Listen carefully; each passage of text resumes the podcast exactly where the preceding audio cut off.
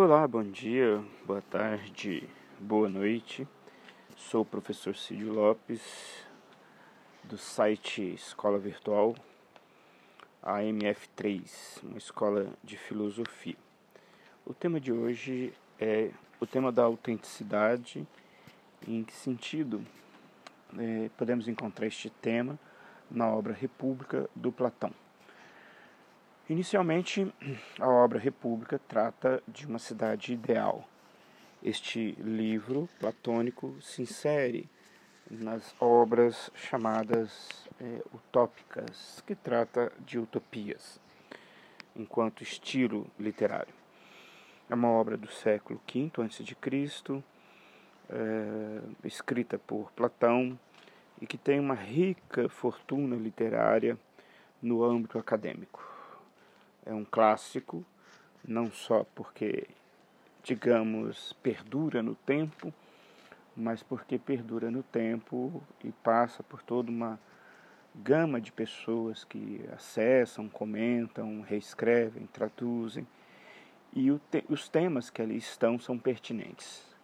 É, então, o clássico é nesse sentido, sobretudo, que aqueles temas sempre são pertinentes de serem retomados. No caso da República, Logo no início desta obra, uma subdivisão que se chama de livro 1, eh, nós temos uma discussão do que, seria justiça e por que, que se discute a justiça. Ora, uma das primeiras questões quando se pensa uma cidade ideal é exatamente como que ela vai funcionar. Tratar do funcionamento dessa cidade ideal é exatamente falar de justiça, é, as regras de funcionamento, é, os combinados, tudo isso é enfechado no tema da justiça, é, sem entendermos qual a melhor forma é, de funcionar uma interação humana, nós teremos dificuldades de fazer essa interação. É, Para nós, nos dias de hoje, interessa muito é, não que esta cidade platônica seja possível de ser realizada, mas é sempre como referência a utopia é, não é para ser realizada, mas para ser referenciada. Da utopia nós podemos, é, nós nunca vamos ser a utopia. Nós vamos estabelecer uma relação de proximidade ou de distância dessa utopia, mas sem a ilusão de que nós vamos fazer a cidade do Platão acontecer em nossos dias. Ah, quando avaliamos a obra como um todo, podemos dizer, ah, ela é impossível, ela é inviável, ela é isso, ela é aquilo, perfeito, é isso mesmo, né? Ela é para ser isso mesmo, ela é para ser uma referência. E um dos temas que me chamou muita atenção é, nesta obra foi justamente é, compreender logo no início que se colocaria na formação do guerreiro é, poesia dos guardiões da cidade. Na verdade, não propriamente os guerreiros, mas os guardiões. E rapidamente a gente se pergunta por que poesia? Uh, para os nossos dias contemporâneos, a poesia parece ser apenas uma atividade de escrita ligada a quem gosta de ler livros, a quem gosta de ler literatura, e não tem nada a ver com uma vida em geral, a vida prática, a vida, por exemplo, do culto ao corpo, né, de fazer ginástica, ser forte, fitness e etc. Parece que não tem relação nenhuma. Mas rapidamente vamos entender que a poesia, como poieses, eh, ou a música, como musiqué, eh, eram atividades de criatividade no sentido mais amplo possível e não apenas na escrita. A escrita seria apenas uma parte. Seria, seria hoje acharmos que alguém que cria um, uma, uma peça de um carro, que desenha essa peça, nós reduzíssemos a atividade criativa dele a desenhos, desenhos apenas, né? E não que ele desenhe a peça como uma estratégia de recurso à memória para depois construir a peça no mundo físico a partir de materiais A, B ou C. Então a poesia uh, e a ideia de artes poética no caso da obra platônica, tem a ver com isto. E é fundamental, então, percebermos que a ideia de eh, os guardiões da cidade, que inicialmente parece ser os guerreiros, mas também pode ser os governantes, é, esses guardiões eles precisam ser pessoas autênticas. E se colocar na atividade de poesia é ensinar a forma desses indivíduos serem autênticos é, e de formarem o seu caráter, a sua alma. Porque nós vamos entender rapidamente que ninguém é um monte de músculos, mas as pessoas somos alma e esta alma interage com o corpo. E é importantíssimo no cumprimento de uma função nós termos aquilo que popularmente chamamos de caráter, ser uma pessoa de, de, de caráter, etc, etc. E não pode ser mau caráter. E é aí que nós vamos entender rapidamente, então, que é, Platão coloca que a cidade, obviamente, precisa basear numa justiça. teriam três classes aí, né, de, de, de, de pessoas na cidade, né, os, os guardiões, os artesões, e os filósofos, por assim dizer, que seriam os governantes.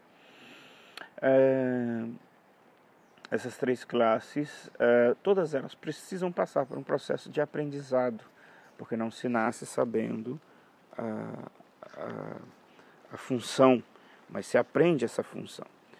E aprender essa função é exatamente pela poesia, por este exercício de criação o mais básico e fundamental possível. É, você cria nesse sentido. É, poderíamos falar aqui longamente da poesia, da discussão da poesia, depois por que Aristóteles tem uma obra poética muito importante para a história do Ocidente inteiro, porque a ideia de criar, então, nos gregos, era essa ideia de criar tudo, inclusive a própria personalidade, inclusive a ideia de virtude. A virtude quer dizer aquilo que orienta a minha ação cotidiana é um processo de exercício. E você exercita, exercita isto, no caso da cultura grega, daquela época, através de uma ginástica, de uma alimentação e de um cultivo da alma através da poesia, sempre ligada a um mestre que te ensina a arte da criação poética. E sobre criação poética eu dedicarei em outro momento algo muito específico, para nós compreendermos que não é apenas a arte de uma escrita, mas é uma arte de percepção da realidade e é uma arte de dar sentido para a realidade. É preciso, nos dias de hoje, compreender que a poesia, nesse sentido mais profundo, não é uma coisa de escritor, mas é uma coisa de quem existe e de, que quem, quer, e de quem quer existir de modo feliz Aliás, esse tema da felicidade também vai aparecer na cidade. A cidade, é, uma das suas funções é exatamente garantir a felicidade dos seus cidadãos.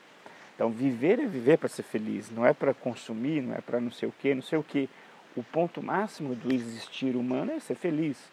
E, portanto, a poesia precisa ser compreendida não nessa arte de escrita. Alguns pensadores contemporâneos, ah, como Fernando Pessoa, e Agostinho da Silva, os dois portugueses, o Agostinho da Silva português e brasileiro, até nos diz que o importante não é escrever poesia, mas é ser uma poesia. Que abre aqui uma reflexão longuíssima. O que é ser uma poesia? O que é fazer-se um poema?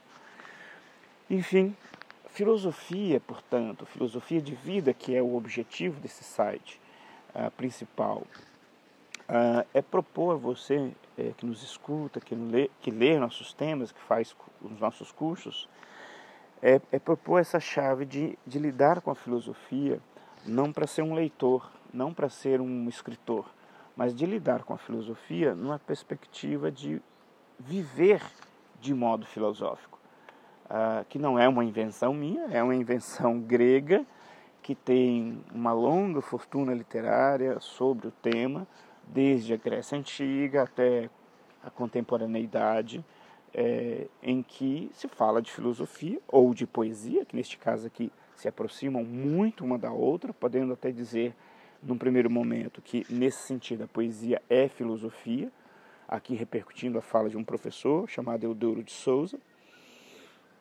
e de outros, mas deste que a gente lembra, uh, de que a poesia é filosofia e de que essas duas coisas não é para virar escritor, produzir livros e fazer sucesso, mas é para se viver na cotidianeidade.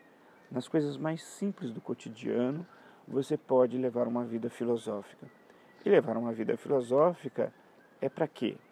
Não é para se tornar um estranho, alguém que deixa a barba grande, é, etc. Esse lugar né, estereotipado do filósofo contemporâneo. Mas é para levar uma vida feliz. Esta é a proposição, digamos assim, de uma filosofia de vida que passa por uma ideia de poesia e de poesia como atividade de criar a si próprio, de dar sentido para as coisas cotidianas. Por hoje é só, fraterno abraço, até um próximo áudio.